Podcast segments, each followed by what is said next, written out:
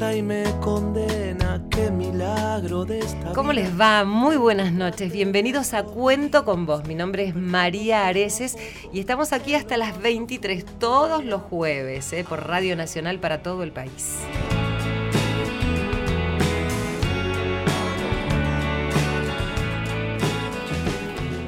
Bueno, es un año muy particular para todos los argentinos, así que bueno, estamos tratando de hacer un programa donde todos podamos mirarnos un poquito más a los ojos, tender una mano. Esa es la idea un poco de este programa, ¿no? De generar puentes, generar vínculos, escuchar historias que, por más tristes que parezcan, siempre tienen un mensaje esperanzador.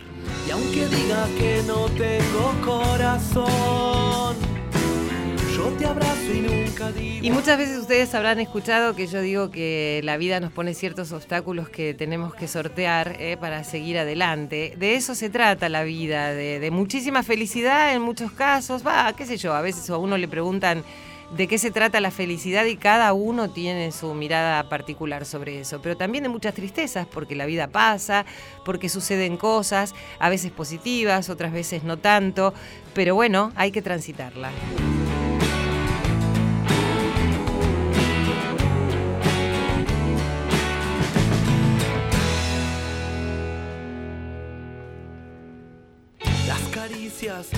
Bueno, y en el día de hoy tenemos eh, invitadas a propósito de estos temas que tienen que ver con la vida y precisamente con la última etapa de la vida, ¿no? Con esa donde a veces uno se pone un poco más reflexivo. Todos llegamos a ese lugar, ¿eh? Pareciera que no, nunca miramos hacia adelante, pero mm, porque está bueno pensar en solo por hoy. Pero también eh, siempre digo que no tenemos que perder de vista que uno no puede sin un otro, ¿no? Sin la mano y el acompañamiento de los demás. Eso que a veces parece que hemos perdido tanto. Tantos años han pasado, tantas lunas te he soñado, las estrellas han Bueno, y hoy vamos a tener de invitadas a dos eh, eh, encargadas, voluntarias de la Casa de la Bondad de Buenos Aires. Ellas son María Laura Grané y Cecilia Siders. ¿eh? Buenas noches, chicas, ¿cómo están? Buenas noches, muy bien, muy bien. Bueno, gracias por estar acá. Y también a una gran cantante que ha hecho una gira por toda Europa. Vamos a compartir las cuatro una charla entre mujeres sobre lo que nos pasa en la vida, ¿eh? con temas muy diferentes pero muy iguales. Ella pertenece a una agrupación que se llama Ciamarela Tango. Somos los dos.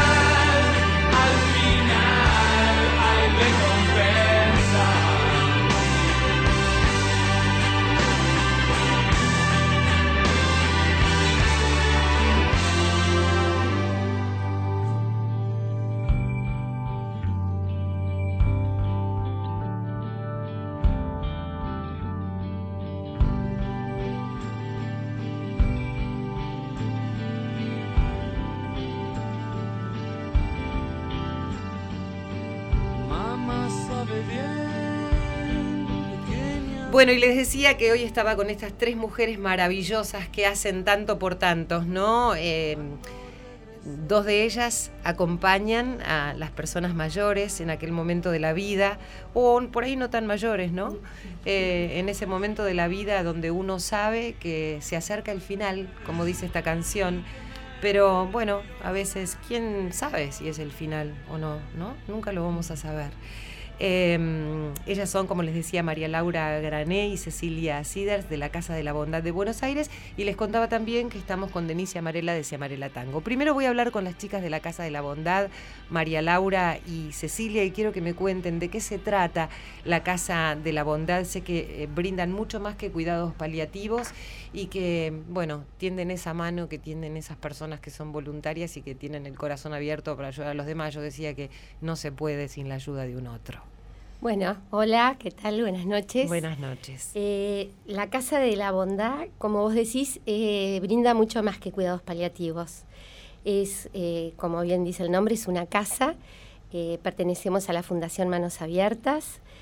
Y ahí se brindan los cuidados paliativos, que son estos cuidados que se les dan a las personas que ya no tienen tratamiento clínico posible o curativo posible y eh, que necesitan eh, un acompañamiento integral, amoroso, en esta etapa de la vida.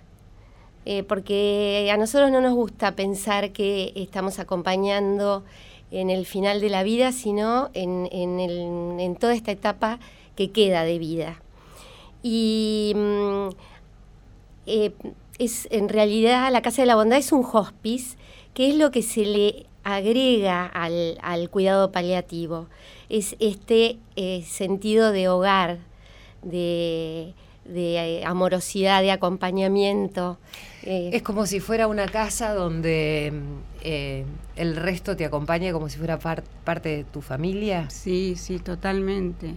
El lema de los cuidados paliativos es no morir antes de morir.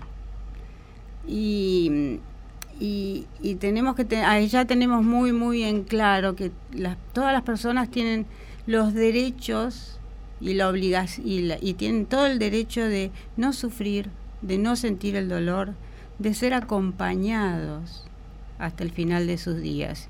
Y eso es lo que nosotros les damos.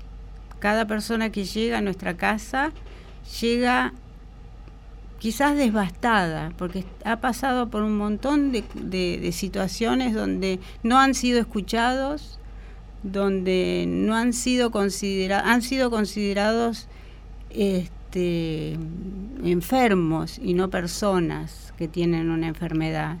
Entonces llegan que no saben qué hacer, llegan desorientados. Y, ni bien llegan a nuestra casa, em, cambian.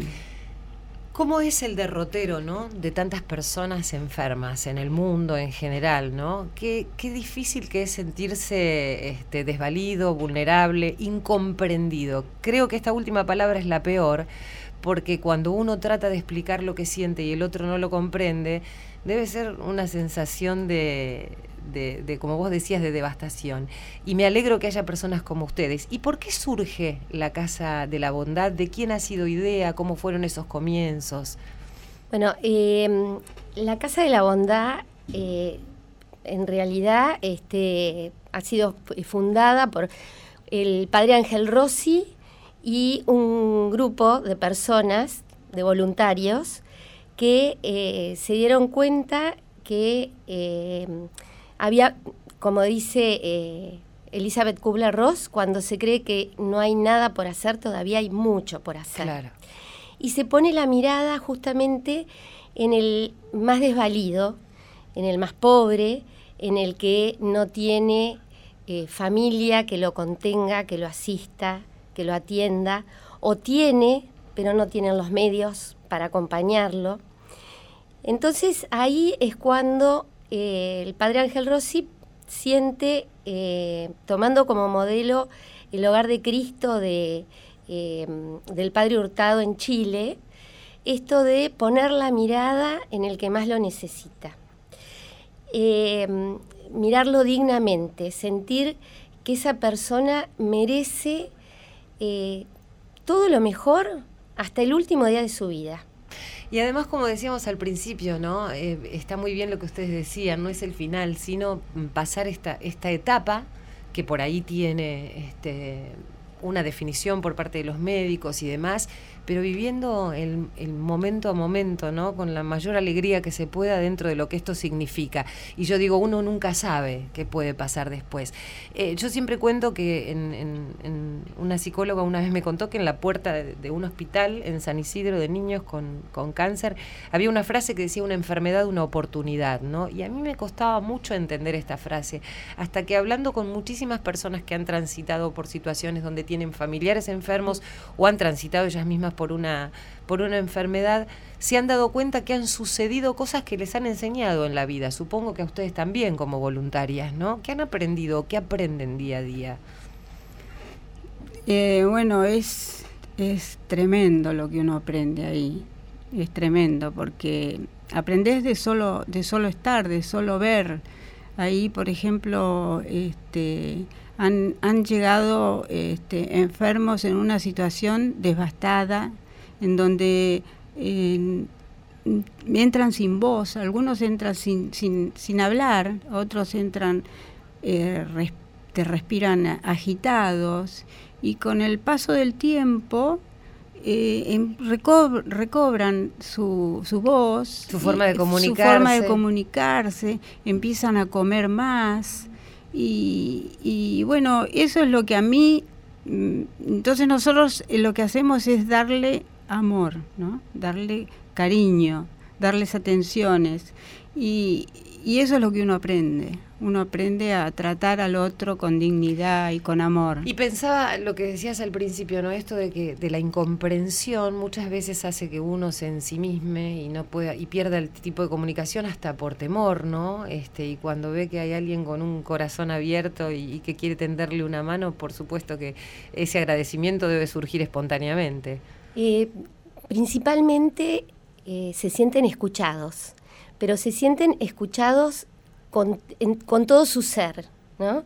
No solamente con lo que te dicen eh, con la palabra, sino eh, que si uno eh, los puede mirar y ver qué, más hay ahí adentro, ¿no?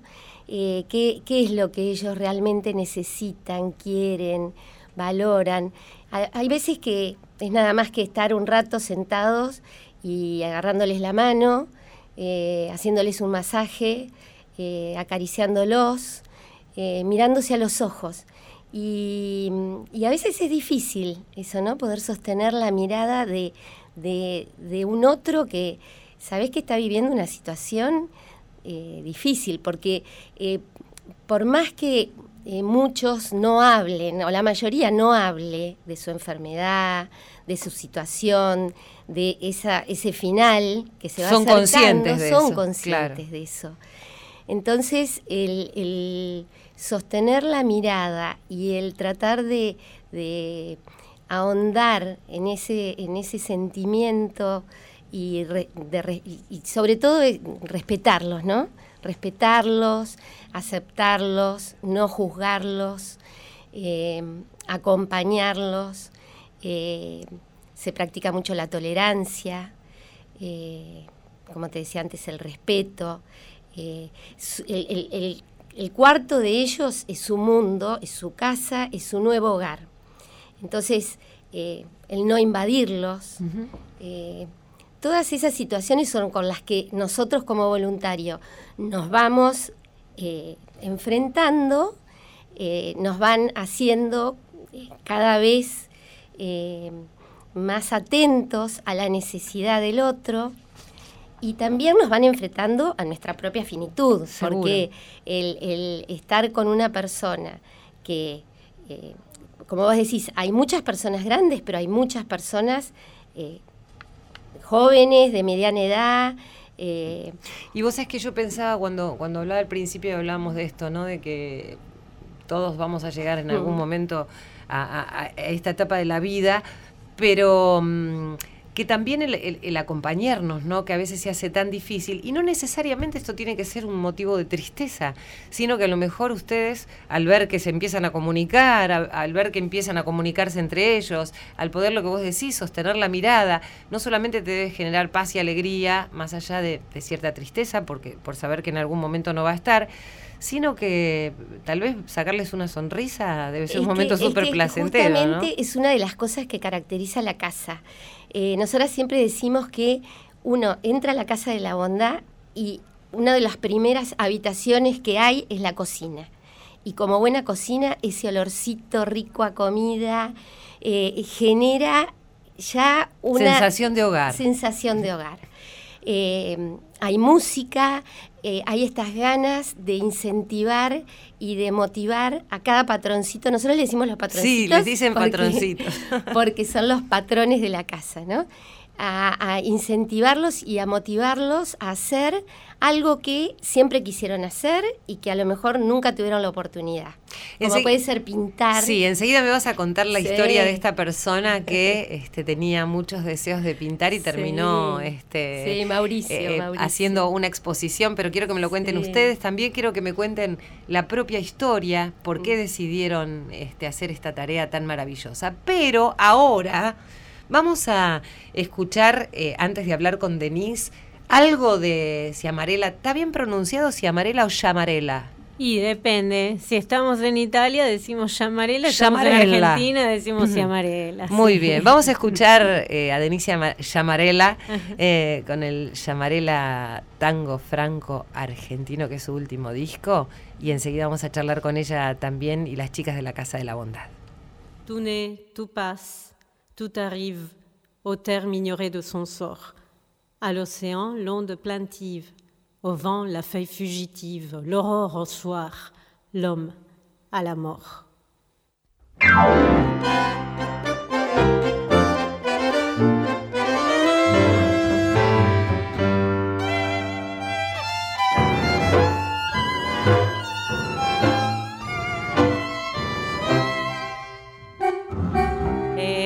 Esperando el 24 pasaré la vida entera, esperando el 24 perderé la juventud. Me dirá el colectivero, ay mijita, si pudiera encontrar una pebeta con paciencia como vos paradita en la parada, silenciosa y pensativa, con la vista muy alerta y en el bolso un bandoneón que llegados a destino nos devolviera mil notas lo que la espera y el yugo no fue robando a los dos. Cuando venga yo me mando derechito para el fondo, pidiendo muchos permisos y alentando la ilusión de una gira por Europa. Acomodo con cuidado mi buen fuelle camuflado bajo un brazo protector.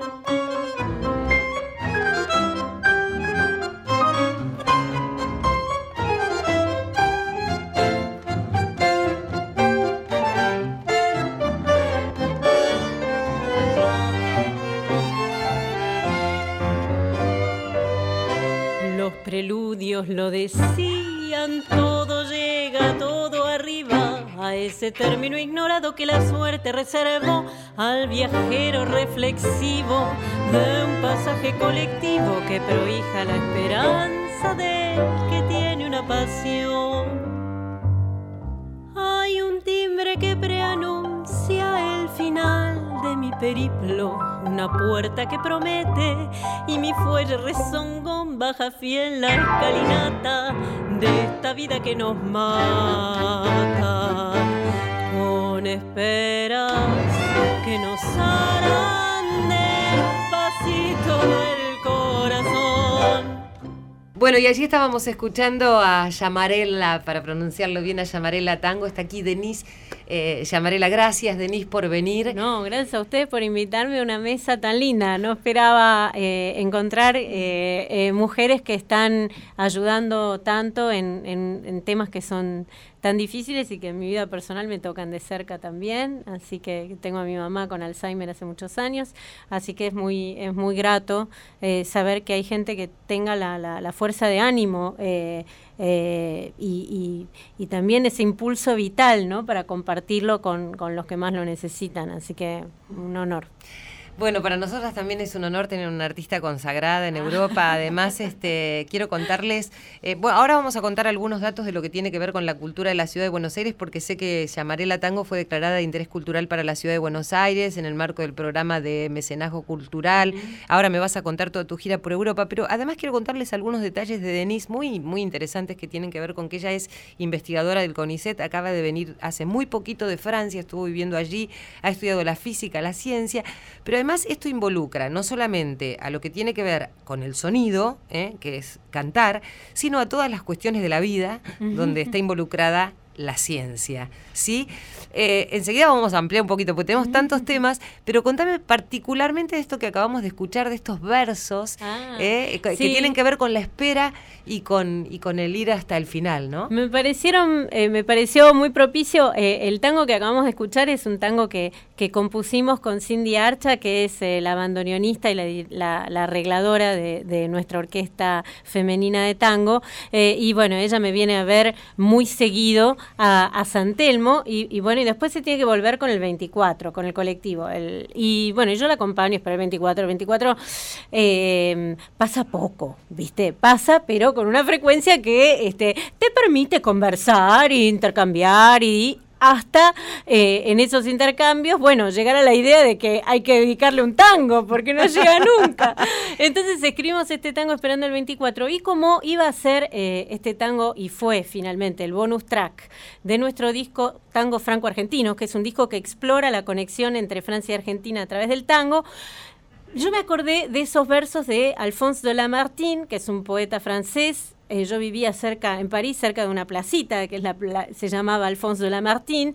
Y cuando visitas en París las catacumbas, que son esas galerías subterráneas donde eh, fueron eh, poniendo todos, todos los huesos durante generaciones, bueno, uno va haciendo ese recorrido que está jalonado por estos poemas de Alphonse de Lamartine que hablan, bueno, de la espera en la vida, y en particular de la muerte también. Y por eso, bueno, estos versos un poco los retomamos, hay una cita de esos versos dentro del texto del tango Esperando el 24, y entonces hicimos la introducción con los versos originales en francés que dicen, todo nace, todo llega, todo arriba, al término ignorado de su suerte. Al océano la ola quejumbrosa, al viento la hoja fugitiva, a la aurora la noche y al hombre la muerte. Esa espera que termina con la muerte, bueno, es un elemento muy importante de nuestra vida, ¿no? Y de, y de esto estaban hablando las chicas.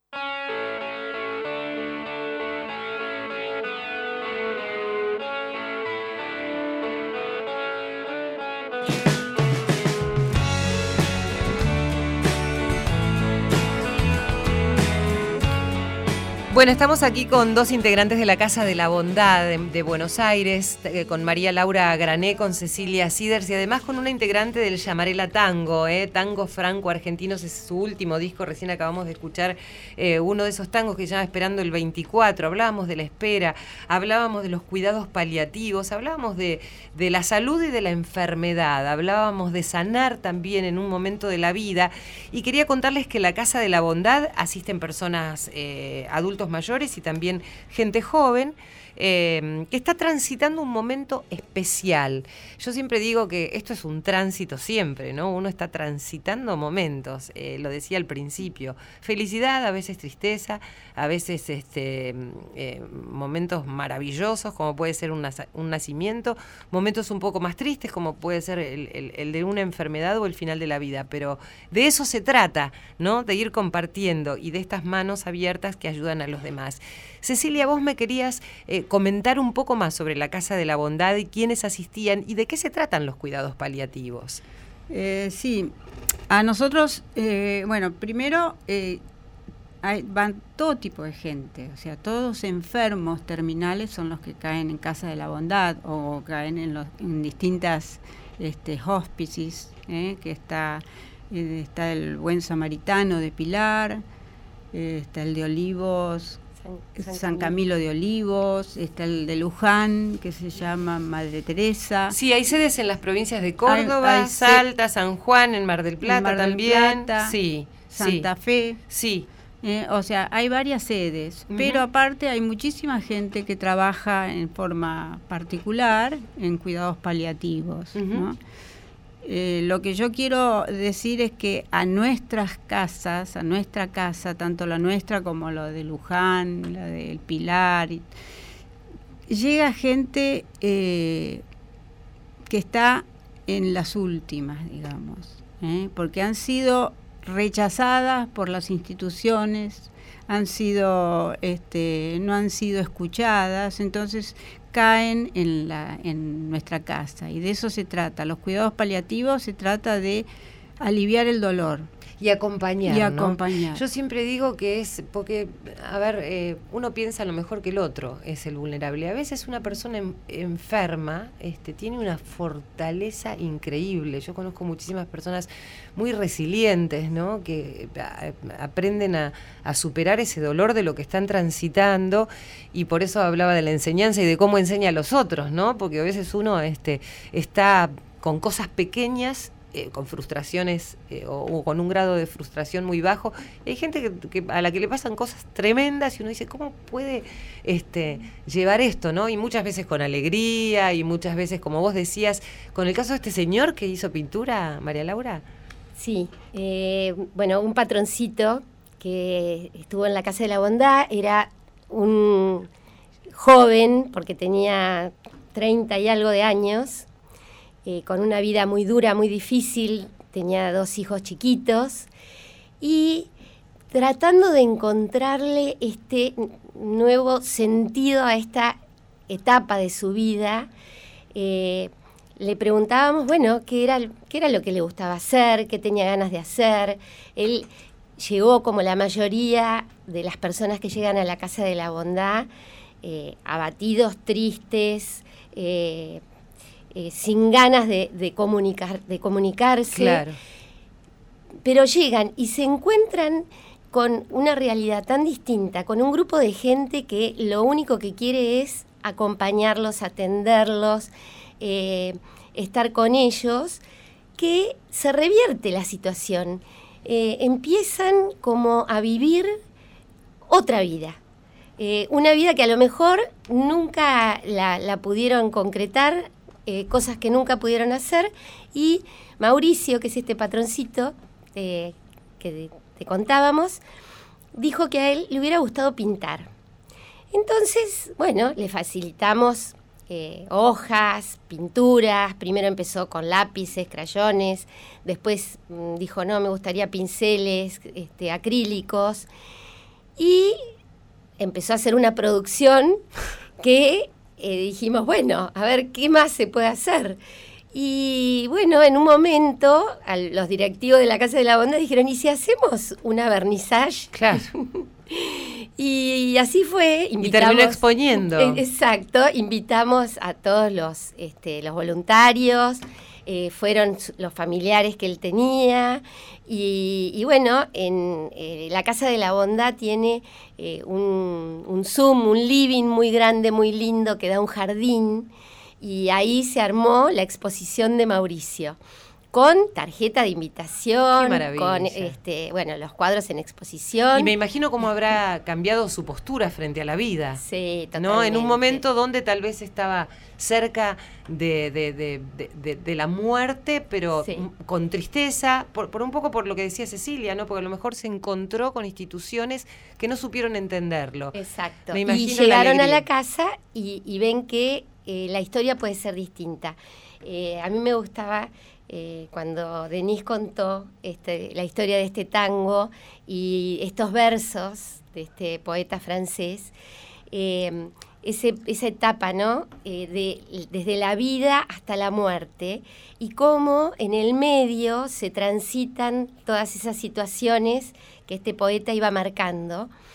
Bueno, lo que intentamos hacer en la Casa de la Bondad es que este pedacito de tránsito que eh, en el que llegan a la Casa de la Bondad y en el que nosotros podemos acompañarlos, que marque una diferencia en sus vidas. En sus vidas y en las de sus familiares también, si los tienen, ¿no? Porque muchas veces se reencuentran, em, eh, se, vuelven, se vuelven, se vuelven a encontrar.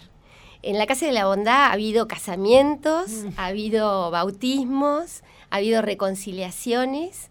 Eh, hemos asistido a la reconciliación de padres con hijos y, hemos comprobado eso que, todos sabemos que existe, que uno no se va antes de que se tenga que ir. Yo creo exactamente lo mismo. Y, ni antes ni después. Ni antes ni después. Y nos ha pasado de hijos o de hermanos que han llegado de, provincias, de países, y que ahí el patroncito haya dicho, listo, ya está, hasta acá llegué.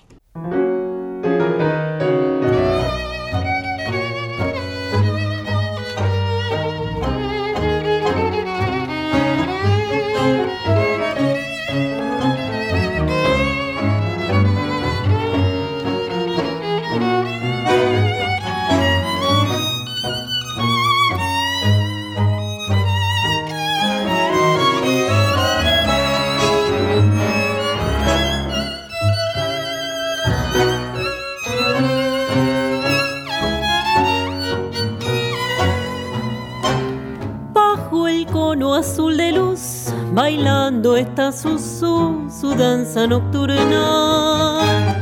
Sola en medio del salón se oprime el corazón, cansada de su mal. Veinte años y un amor, y luego la traición de aquel que amó en París mariposa que al querer llegar al sol solo encontró la luz azul de un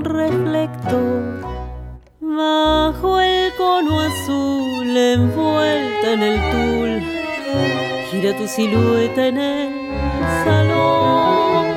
Y yo desde aquí, como allá en París, sueño igual que ayer otra ilusión. No sé si te amé ¿Acaso lloré cuando te alejaste con tu amor? Triste recordar, sigue tu danzar, yo era solo un pobre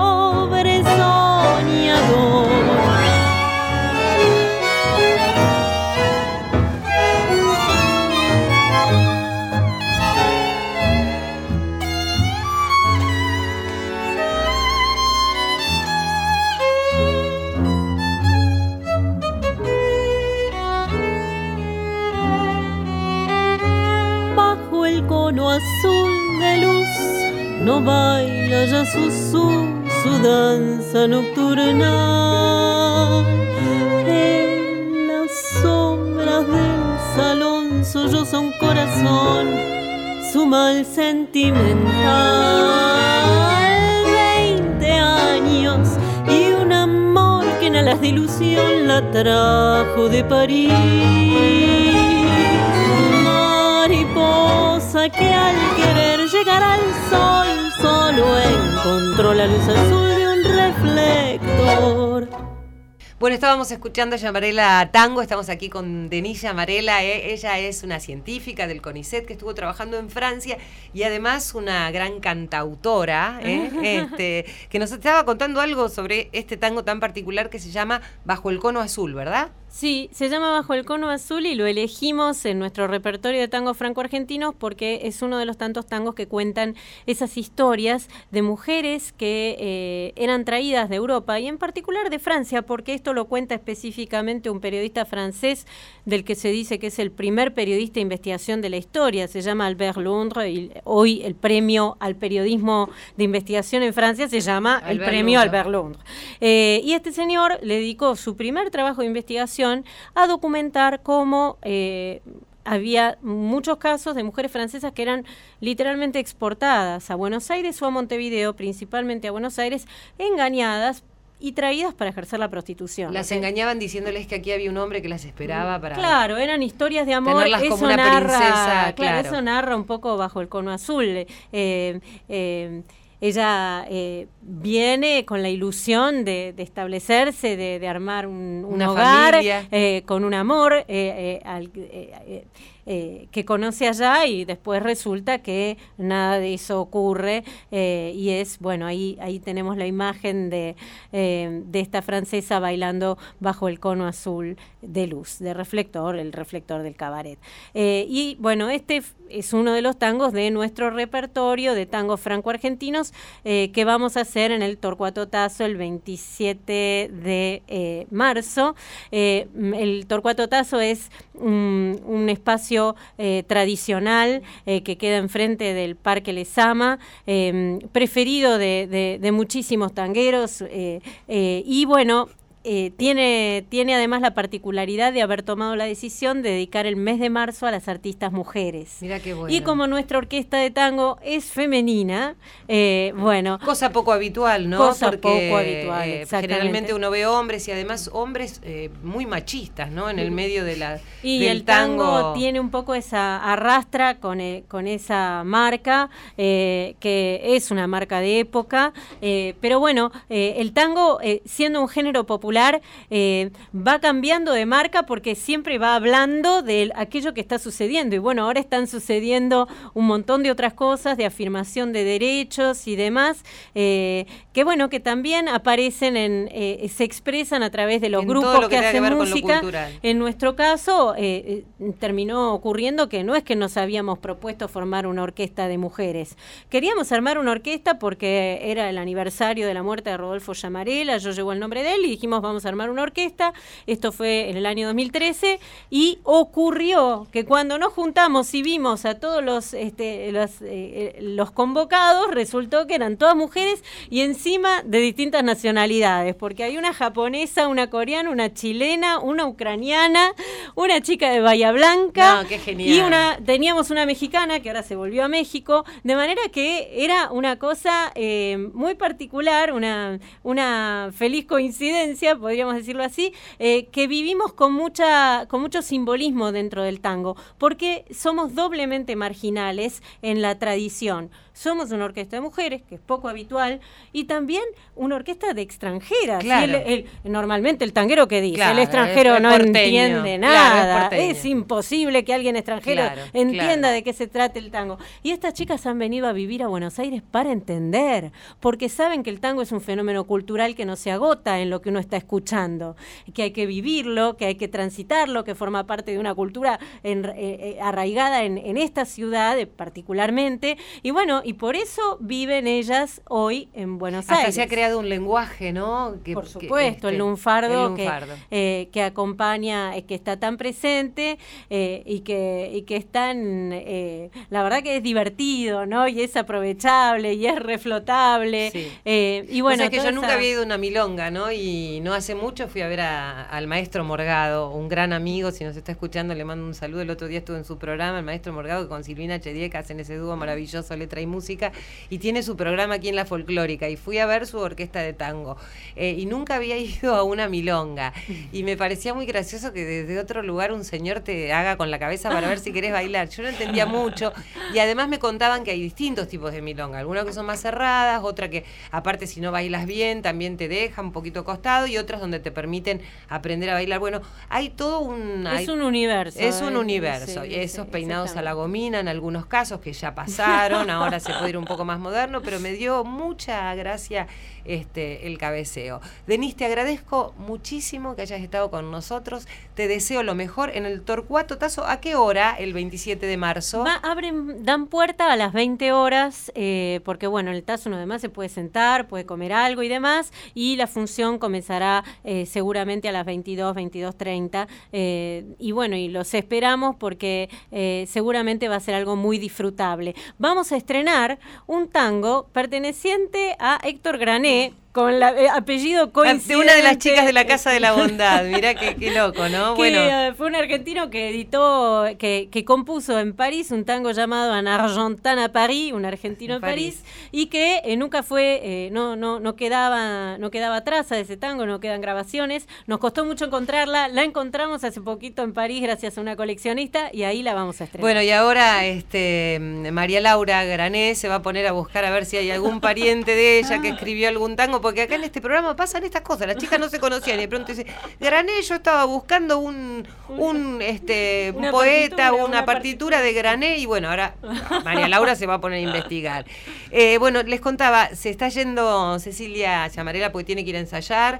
Este, nosotros nos quedamos aquí con las chicas de la Casa de la Bondad que hacen esta tarea maravillosa, que acompañan a personas en el momento de los cuidados paliativos en una etapa de la vida donde a lo mejor en algunos lugares fueron incomprendidos pero que siempre ocurre esto, a encontrar una mano que los abrazó, un corazón que los cobijó. Ellas son María Laura Grané, Cecilia Siders y después de esta música seguimos hablando con ellas. Vos sabés cómo te esperaba, cuánto te deseaba, no si vos sabés, vos sabés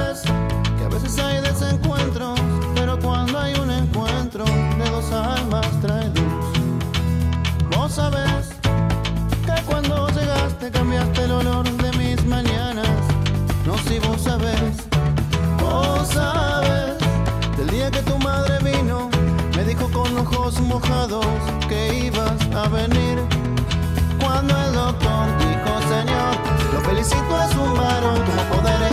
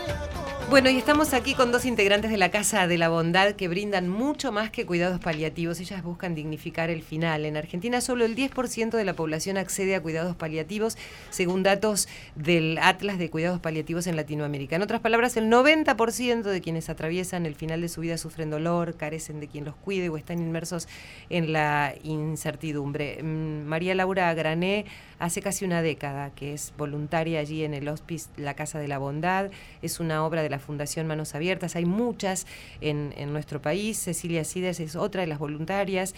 Ellas dicen que en general los patroncitos llegan, como les dicen, a, estas eh, eh, hermosas personas que llegan ahí, a veces muy apesadumbradas y muy desvalidas, eh, llegan con nervios, con miedo, sin saber bien dónde están. Desde el vamos tratan de hacerlos sentir cómodos y estar permanentemente con ellos. Y por sobre todas las cosas, de darles cariño, ¿no? Y a mí me, gustaría saber por qué María Laura y Cecilia, dos mujeres, eh, que parecen muy fuertes, eh, eh, han decidido tenderles una mano, abrir su corazón y abrazar a aquellas personas que más lo necesitan, cualquiera de las dos que me quiera responder primero.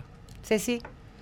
Bueno, yo, em, bueno, en una etapa de mi vida que, que tuve algunos problemas personales y bueno, uno, uno este, atraviesa situaciones bravas, entonces, bueno, me mudé a Buenos Aires, porque no vivía en Buenos Aires, me mudé a Buenos Aires y ahí decidí y empecé a pensar qué es lo que iba a hacer con mi vida. Pues. ¿Podés contarme qué te pasó o preferís no? No, no, prefiero, no, no, no.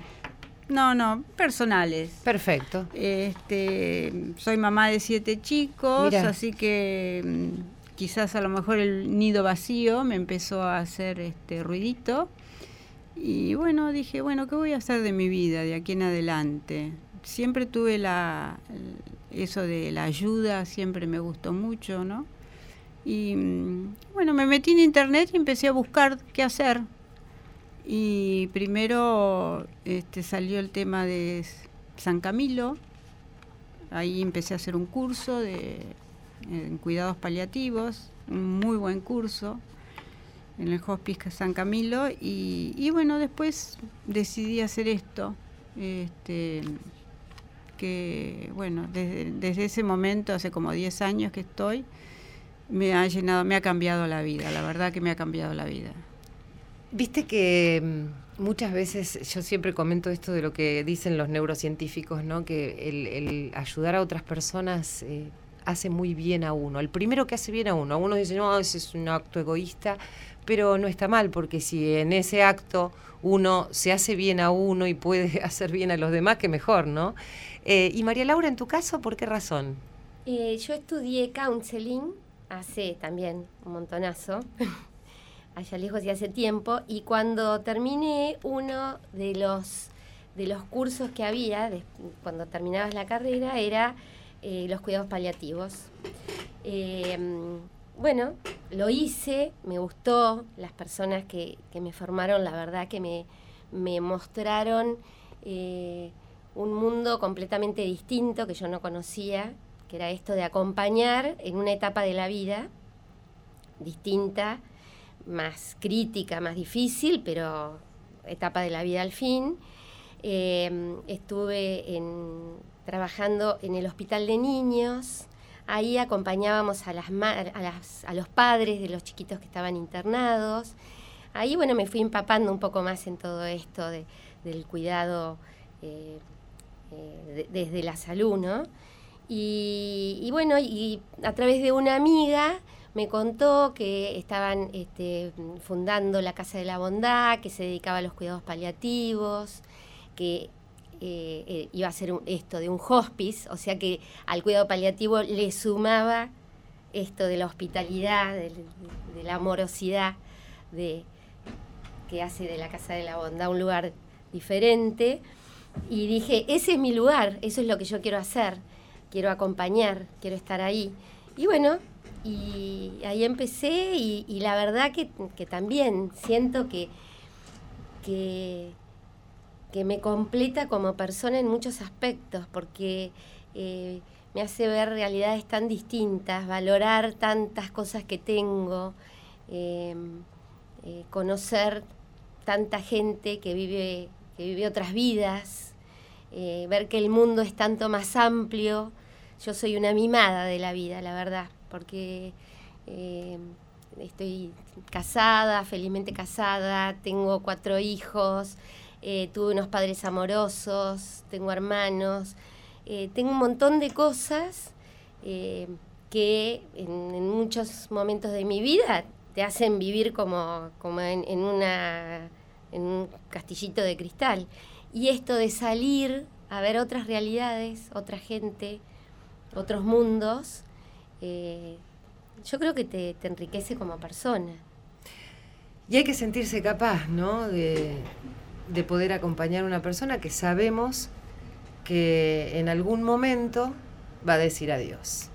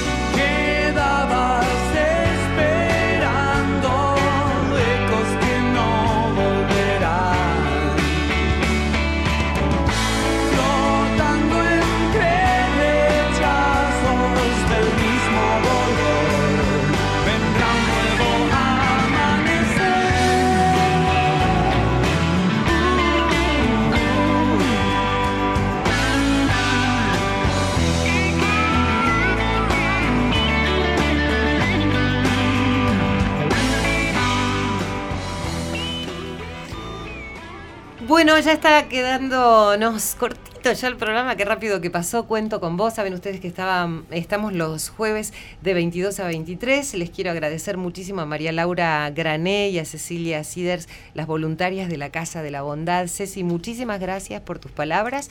Bueno, y a María Laura también, las dos han contado cosas que tienen que ver con lo que transitamos la mayoría de las mujeres en la vida, ¿no? Situaciones que tienen que ver a veces con el nido vacío, con los hijos, con los maridos, con las familias, todos, todos en esta vida pasamos por situaciones eh, complicadas y muchas veces en, en lugar de quedarse en, en, la tristeza o en el dolor, mm. poder pensar en los otros y no en uno mismo y no solamente eh, encerrados en lo que le pasa a uno mismo, sino abrirse. Así que una cosa maravillosa lo que estás haciendo, Ceci. Yo te agradezco. No, yo, yo la verdad que siento que desde el día que empecé a, traba a, a, a trabajar en Casa de la Bondad, soy mejor persona. Y eso se lo recomiendo a cualquiera. Sos mejor persona. María Laura. Bueno, yo quiero decir que nosotras somos parte de un gran voluntariado, de un este, gran equipo que forma eh, la Casa de la Bondad, que es la, la parte directiva, enfermeras, médicos, eh, voluntarios en distintas áreas. Eh, y fundamentalmente los patroncitos que son los reyes de la casa. ¿no? Bueno, seguramente van a escuchar este programa, así que les vamos a mandar un gran abrazo a los patroncitos. Un día vamos a ir a visitarlos, les vamos a ir a cantar. Bueno, este... y me encantaría dar... La ayuda. Exacto, Sí, claro, porque ya. necesitamos mucha ayuda. Vamos, ahí vamos. Eh, la Casa de la Bondad se sostiene y se mantiene con donaciones, con gente que este, pone no solamente el tiempo, sino también económicamente. Y bueno, para el que quiera colaborar, tanto en la parte económica como si quiere interesarse para ser voluntario, la dirección es Moreno 2448, el teléfono es 4308-6559 y el mail es casa de la bondad, todo con minúscula, arroba yahoo.com.ar. Casa de la Bondad, arroba yahoo.com.ar, Moreno 2448 y el teléfono. 4308-6559. Pero allí entonces, en Casa de la Bondad, todo con minúscula, arroba. yahoo.com.ar. Bueno, gracias chicas por lo que hacen por todas estas personas. Eh, gracias a ustedes que están del otro lado por acompañarnos todos los jueves a las 22 en este programa. Agradecidísima de hacerlo en esta radio nacional para todo el país. De 22 a 23 los jueves te espero. Sabé que contás conmigo, porque yo sé que cuento con vos. Te miro y me encanta perderme en tu magia blanca, tu piel que me lleva, me hechiza y me condena. Qué milagro de esta vida encontrarte en esto.